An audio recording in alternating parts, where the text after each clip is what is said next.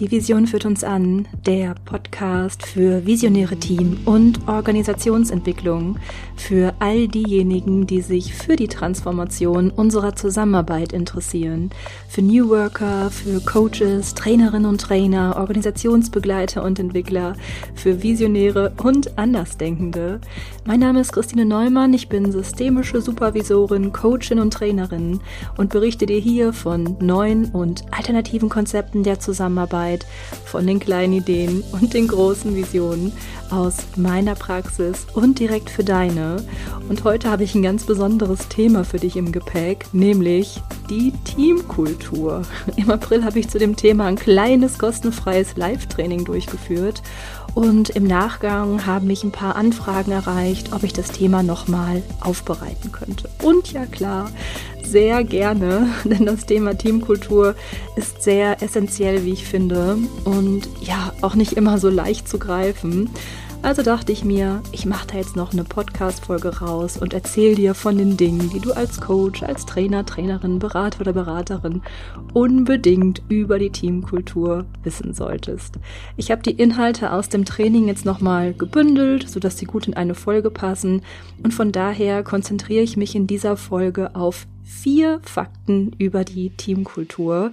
Und das sind genau die vier Fakten über die Teamkultur, die wir als Beratende und auch als Prozessbegleitende unbedingt im Auge behalten sollten, damit Veränderung in Teams überhaupt gelingen kann. Zu dieser Folge gibt es auch wieder einen Blogbeitrag auf meiner Homepage und dieses Mal auch ja zwei Schaubilder, die die Inhalte noch mal ein bisschen mehr verdeutlichen. Ich lasse dir den Link zum Blogbeitrag selbstverständlich auch hier in den Show Notes da. Okay, ich würde sagen, komm, wir steigen ein in die Folge. Ich wünsche dir wie immer ganz viel Freude beim Lauschen. Und bevor es losgeht, lass uns erstmal einchecken ein bisschen ankommen hier in der neuen Podcast-Folge. Ich komme gerade aus einer eher unfreiwilligen Podcast-Pause. Vielleicht hast du es ja auch schon bemerkt. Die letzte Folge schon ein paar Wochen her. Ich hatte es eigentlich beim letzten Mal auch schon angekündigt. Aber um dich jetzt mal hier so ein bisschen noch abzuholen und reinzuholen, hm, was ist denn da passiert? ja, im April gab es ein kostenfreies Live-Training zum Thema Teamkultur und von daher war ich natürlich auch mit den Vorbereitungen des Live-Trainings beschäftigt, aber nicht nur das. Anfang Mai ist auch mein allererster Online-Kurs gestartet und ja, ich kann dir sagen, die Entwicklung und Konzeption eines Online-Kurses ist nochmal eine ganz andere Hausnummer. Das ist, wie ich finde, ein ja sehr, sehr aufregendes Projekt und auch eine ja, ein sehr intensives Projekt. Im April hatte ich daher auch allerhand mit Vorbereitungen zu tun, mit der Erstellung von Audios und Videos und mit, ja, so einer Einarbeitung, eine Lernplattform und ach, was noch alles so dazugehört. Und jetzt erlebt der Online-Kurs gerade seine Premiere als Pilotkurs. Ta ta ta ta. 26 Teilnehmende sind am Start und ich bin so, so, so dankbar. Denn du kannst dir denken, ja, wir können noch so viel planen und vorbereiten. Am Ende braucht es Menschen, die so einen Kurs tragen, die gerne daran mitwirken und sich einbringen. Und genau dazu wurde ich richtig, richtig reich beschenkt. Ich bin gerade sehr, sehr glücklich und dankbar, den Kurs zum ersten Mal mit einer so tollen und wirklich aufgeweckten Lerngruppe durchführen zu dürfen. Das ist echt ein Geschenk. Und ich freue mich darüber, dass ich mich mit dieser Lerngruppe selbst auch auf meine persönliche Lernreise mit diesem, ja auch für mich so neuen Format begeben darf. Also rundum, es ist gerade eine sehr aufregende und auch intensive Zeit. Und ja, vielleicht noch ein paar Hinweise zum Kurs. Der Online-Kurs heißt The Inner Transformation und ist jetzt im Mai als sechs Wochen Programm gestartet.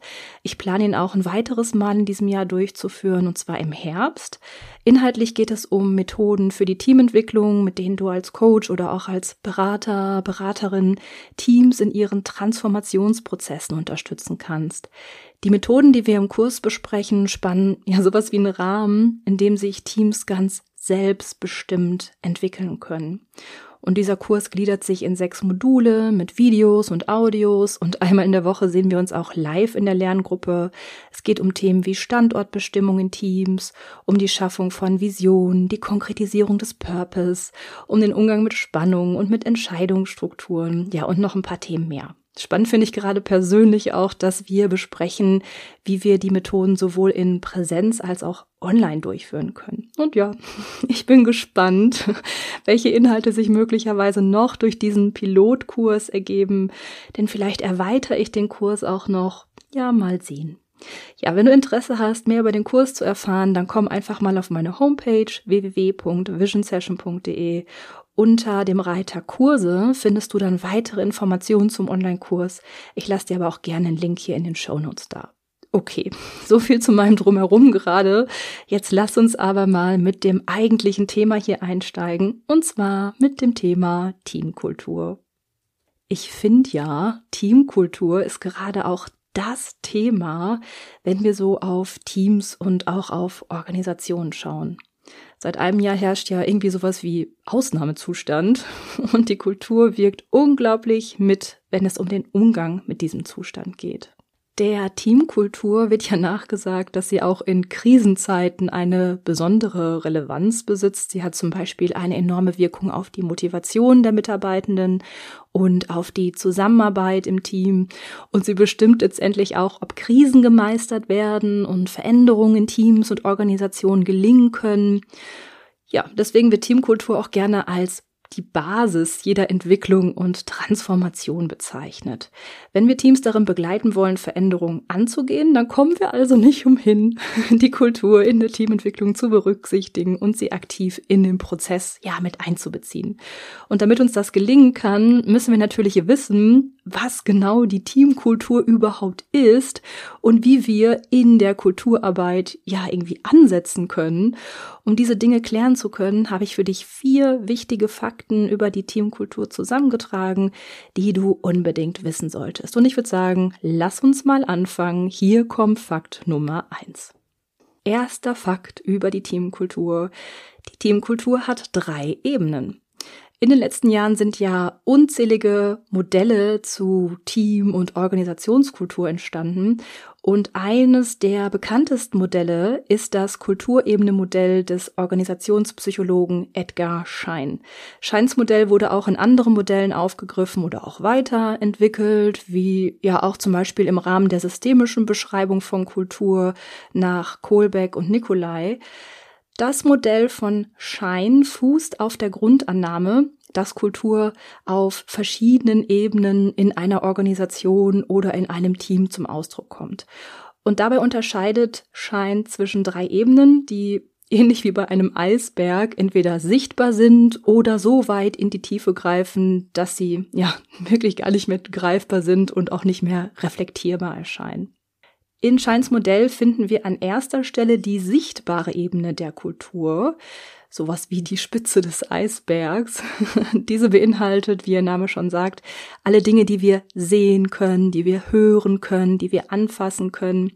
Auf der sichtbaren Ebene geben uns die Verhaltensweisen der Mitarbeitenden, die Strukturen und die Prozesse und die Kleidung und die sprachlichen Äußerungen Aufschluss über die Kultur.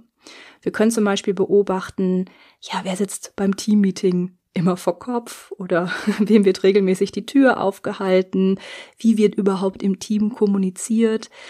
Mm, auch die Nutzung von Technologien weist zum Beispiel auf die Teamkultur hin, genauso wie das Vorhandensein von Parkplätzen für die Mitarbeitenden und auch die Kommunikation mit Kunden und Lieferanten.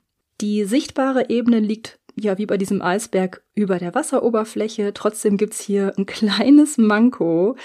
Denn was genau diese Strukturen, die Prozesse, die Kleidung und die Sprache ja aussagen, das bleibt ja irgendwie interpretativ. Also wir können hier nur spekulieren und Hypothesen bilden. Etwas mehr Aufschluss über die Teamkultur finden wir eine Ebene tiefer. Eine Ebene darunter finden wir nämlich die Normen und Standards. Hier sind zum Beispiel auch die Werte eines Teams zu finden, genauso wie Verhaltensrichtlinien und auch Verbote. Sagen wir, hm, einem Team ist der Wert Pünktlichkeit sehr wichtig, dann wird dieser Wert auch in Verhaltensrichtlinien zu finden sein, im besten Fall. Wer unpünktlich ist, wird darauf hingewiesen, dass das nicht in Ordnung ist. Wenn wir bei dem Bild mit dem Eisberg bleiben, dann befindet sich diese Ebene mal über und mal unter der Wasseroberfläche. Und wenn du mit einem Team an den Werten arbeitest, dann haben die Teammitglieder die Chance, ihre Werte zu heben. Ja, also alle Werte, die dann noch unter der Wasseroberfläche sind, die können dann mit deiner Unterstützung gehoben werden. Dann können sie sichtbar und auch kommunizierbar gemacht werden. Und jetzt kommen wir noch zum Kern der Teamkultur. Diese finden wir auf der dritten Ebene. Das ist die Ebene, die weit, weit unter der Wasseroberfläche liegt. Hier sind die sogenannten Basisannahmen eines Teams zu finden. Die dritte Ebene wird auch Belief System genannt. Hier finden wir die Grundannahmen über die Organisation wieder, über Arbeit, die Menschen und die Welt. Also Grundannahmen zum Beispiel, ja, ist die Welt ein guter Ort oder ist die Welt ein gefährlicher Ort? Was gilt als Arbeit und was ist keine Arbeit? Wie wird der Mensch überhaupt gesehen? Die Antworten darauf, ja, liegen in diesen Basisannahmen. Allerdings, die Basisannahmen sind so tief verankert, dass sie ja eigentlich gar nicht reflektiert und diskutiert werden können. Sie gelten für die Mitarbeitenden als selbstverständlich. Die Welt ist nun mal so. Aus systemischer Sicht wird hier auch von den unentscheidbaren Entscheidungsprämissen gesprochen. Denn für die Annahmen über die Welt und über den Menschen und über Arbeit wird hier ja gar nicht bewusst entschieden. Die Basisannahmen liegen so weit in der Tiefe, dass sie keine bewusste Entscheidungsgrundlage bilden. Deswegen sind sie auch nicht diskutierbar. Manche dieser Basisannahmen können durch Beratungsangebote an die Oberfläche gebracht werden, zum Beispiel durch Reflexion, dann können sie auch wieder kommunizierbar gemacht werden. Manche sind aber auch so tief liegend, dass wir sie leider nicht heben können. Okay, das war der erste Fakt. Die Teamkultur hat drei Ebenen. Kommen wir zum zweiten Fakt. Alle Ebenen beeinflussen sich gegenseitig. Das heißt, die sichtbare Ebene mit den Strukturen, mit den Prozessen, mit der Kleidung und der Sprache und diese zweite Ebene mit den Normen, Standards und Werten und die dritte Ebene mit den Basisannahmen, dem sogenannten Belief System, diese Ebenen beeinflussen sich die ganze Zeit über gegenseitig. Okay, was bedeutet das jetzt konkret? Zum Beispiel, dass Basisannahmen, die ja tiefliegende Ebene unter der Wasseroberfläche, ja die Struktur und die Verhaltensweisen eines Teams gestalten. Machen wir mal ein Beispiel. Gehen wir mal davon aus, dass in einem Team die Basisannahme vorherrscht, dass Menschen kontrolliert werden müssen, damit sie überhaupt arbeiten.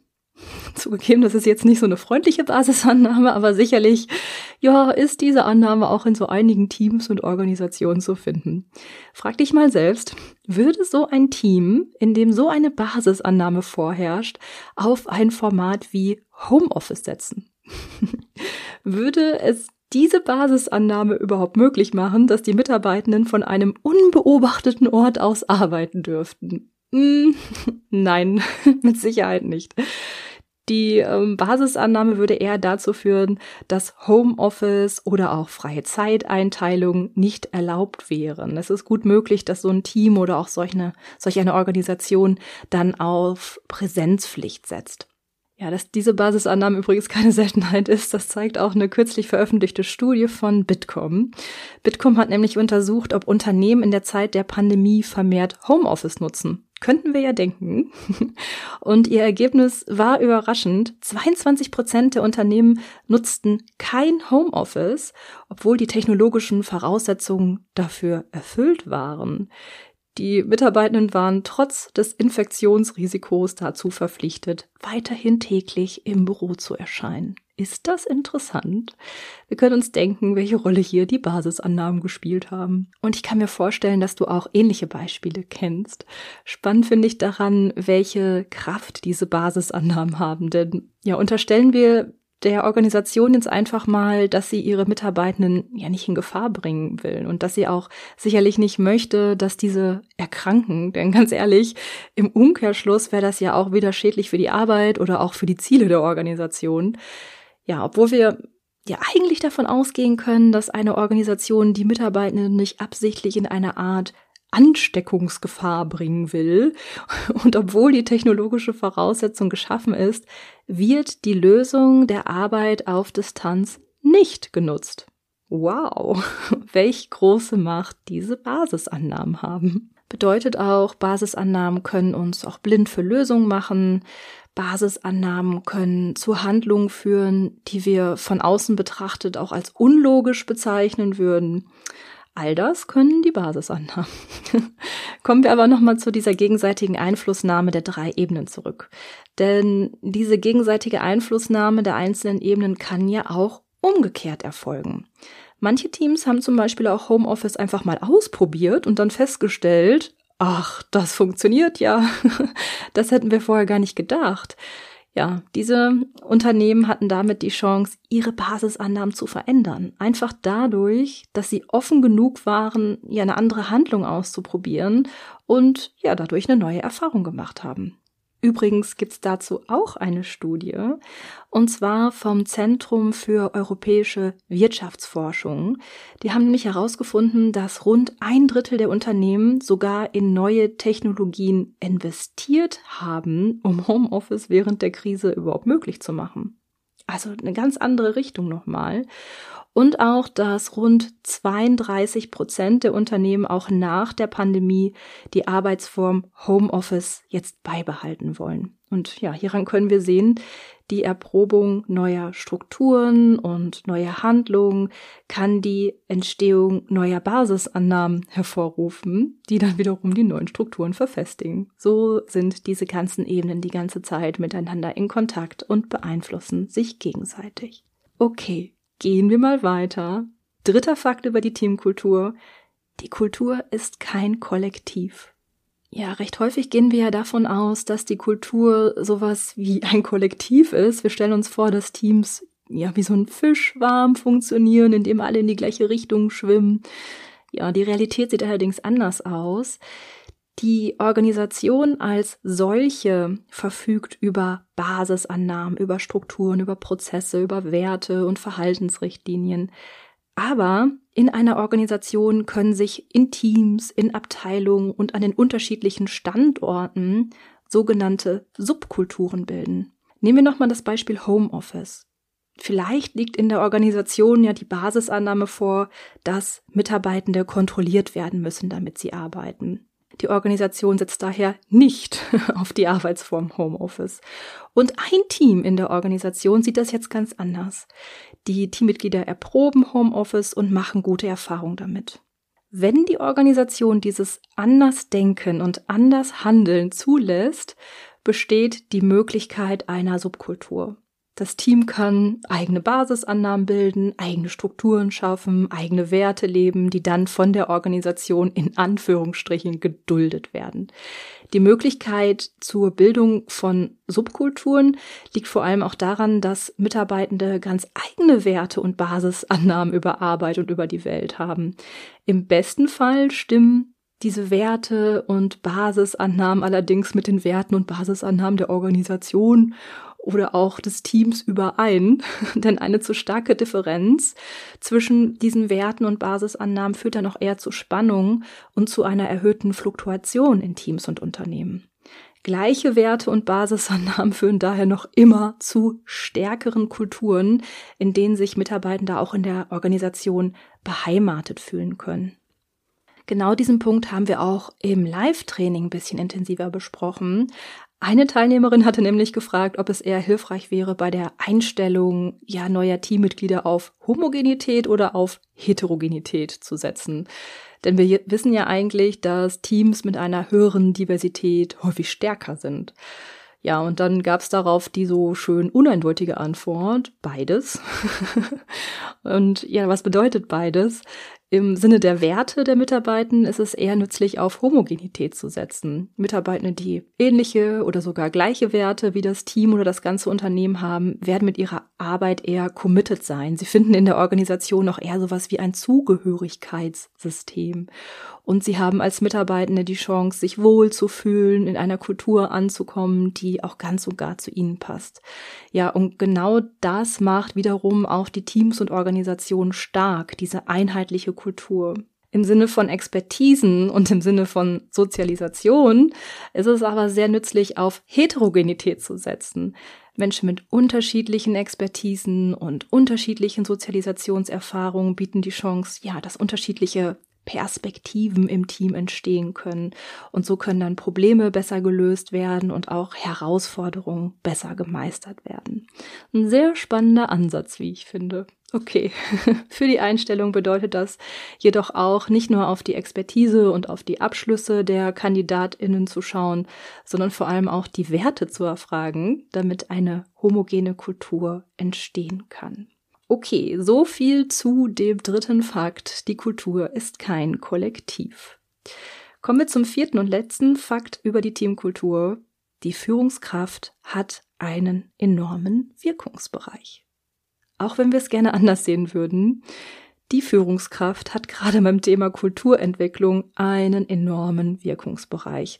Wenn du als Coach oder Coachin, als Trainerin oder Beraterin mit einem Team an neuen Strukturen arbeitest, Werte hebst oder Basisannahmen reflektierst, bleibt in herkömmlichen Teams und Unternehmen immer noch die Führungskraft, die am Ende entscheidet, ob die neuen Strukturen erprobt und beibehalten werden oder ob alles beim Alten belassen wird. Führungskräfte wie Geschäftsführer und Geschäftsführerinnen und auch Teamleitungen, die haben in herkömmlichen Organisationen noch immer die Macht, ja entweder Neuerungen anzustoßen und auch möglich zu machen oder bestehende Strukturen und Prozesse einfach beizubehalten. Die Teamkultur ist daher ja irgendwie auch immer ein Ausdruck der Werte und Basisannahmen der Führungskraft selbst. Der Spruch in wie außen fällt mir dazu gerne ein. Die Werte und Basisannahmen der Führungskraft erlauben entweder dann diese Neuerungen oder sie können sich auch dagegen sperren. Okay, halten wir an dieser Stelle noch einmal die vier Fakten über die Teamkultur fest. Erstens, die Teamkultur hat drei Ebenen. Strukturen, Werte, Basisannahmen. Zweitens, diese drei Ebenen beeinflussen sich gegenseitig. Drittens, die Kultur ist kein Kollektiv. In Organisationen können auch Subkulturen entstehen. Viertens, die Führungskraft hat einen enormen Wirkungsbereich. Für deine Tätigkeit ergeben sich dadurch auch Ableitungen zum Vorgehen in der Teamentwicklung. Gerade dann, wenn du mit Teams ja tatsächlich auch an der Teamkultur arbeiten willst. Wenn du mit Teams an der Teamkultur arbeitest, ist es sinnvoll, diese drei Ebenen ja im Hinterkopf zu haben und die auch zu berücksichtigen. Sagen wir, du arbeitest mit einem Team an einer neuen Arbeitsstruktur. Um hier Kulturarbeit zu leisten, würdest du mit dem Team dann ebenso an den Werten arbeiten, die diese neue Struktur stützen und dem Team auch ermöglichen zu reflektieren, welche Basisannahmen sich hinter der neuen Struktur verbergen. Zum Beispiel könntest du das Team hier fragen, ja, welches Menschenbild verbirgt sich hinter der neuen Struktur? Nehmen wir nochmal das Beispiel Homeoffice. Das Team würde diese neue Arbeitsform erproben und mit dir im Prozess beleuchten, welche Werte mit dieser Arbeitsform verknüpft sind und welches Menschenbild diese Form der Arbeit vertritt. Erst wenn ja so ein Bewusstsein über die Werte und die Basisannahmen herrscht, haben die neuen Strukturen auch die Chance, etabliert und gelebt zu werden. Wichtig finde ich auch, dass uns bewusst ist, dass wir mit Teams eine Subkultur erschaffen können.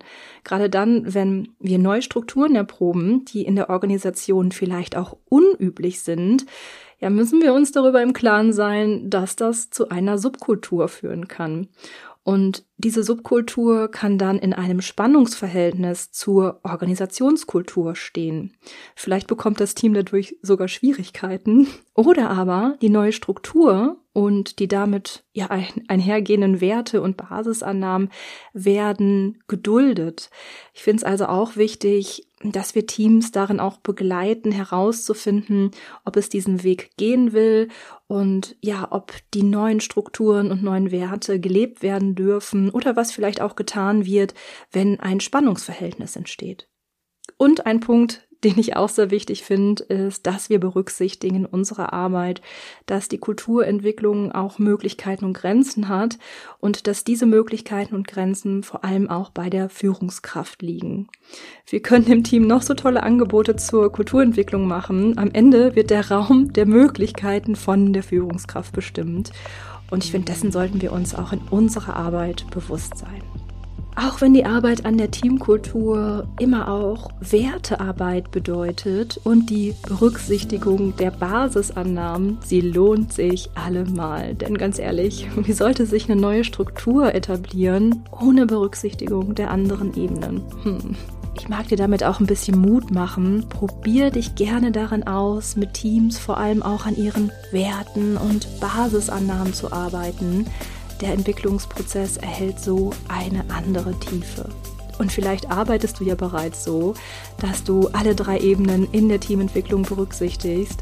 Wenn das so ist, dann bist du schon ganz schön tief eingetaucht in die Kulturarbeit und schaffst eine gute Grundlage, damit Veränderung in den Teams möglich wird.